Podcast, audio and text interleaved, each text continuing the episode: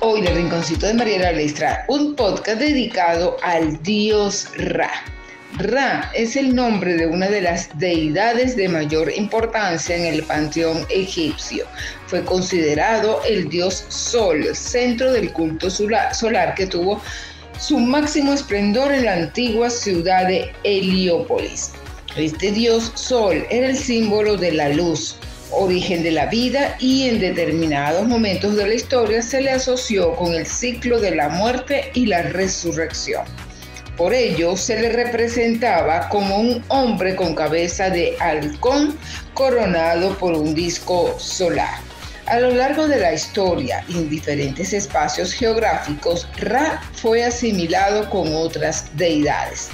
Amón y Jorati fueron los más destacados, además de Heliópolis. Se lo veneró también en Abu Hurab, hogar de los templos solares edificados durante la dinastía quinta por faraones como Userkaf, Saura, Neferinkare y Niuserre.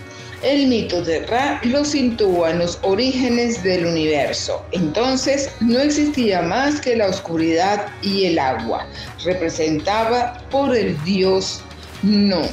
El poder fue responsable del surgimiento de una esfera inmensa y brillante, de la que nació Ra. El nombre de Ra guardaba un grandísimo poder y es por eso que lo mantenía en secreto para que nadie lo nombrara. Ra podía incluso cambiar de forma, pero desde luego que su mayor realización fue el mismo sol y luego a los vientos.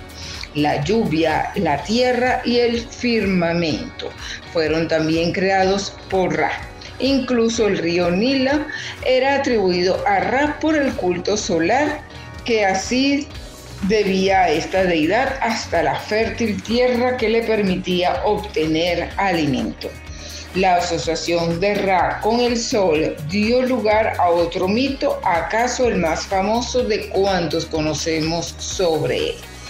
En su Vargas solar, Mandeyet Ra surcaba el cielo de un lado al otro durante la mañana.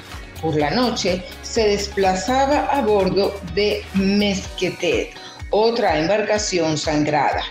Esta es una imagen que puede hallarse en infinidad de inscripciones en los muros de antiguos monumentos. Espero que les haya gustado este podcast, aunque muy cortico, pero muy preciso sobre el dios Ra. Gracias y nos escuchamos en nuestro próximo podcast.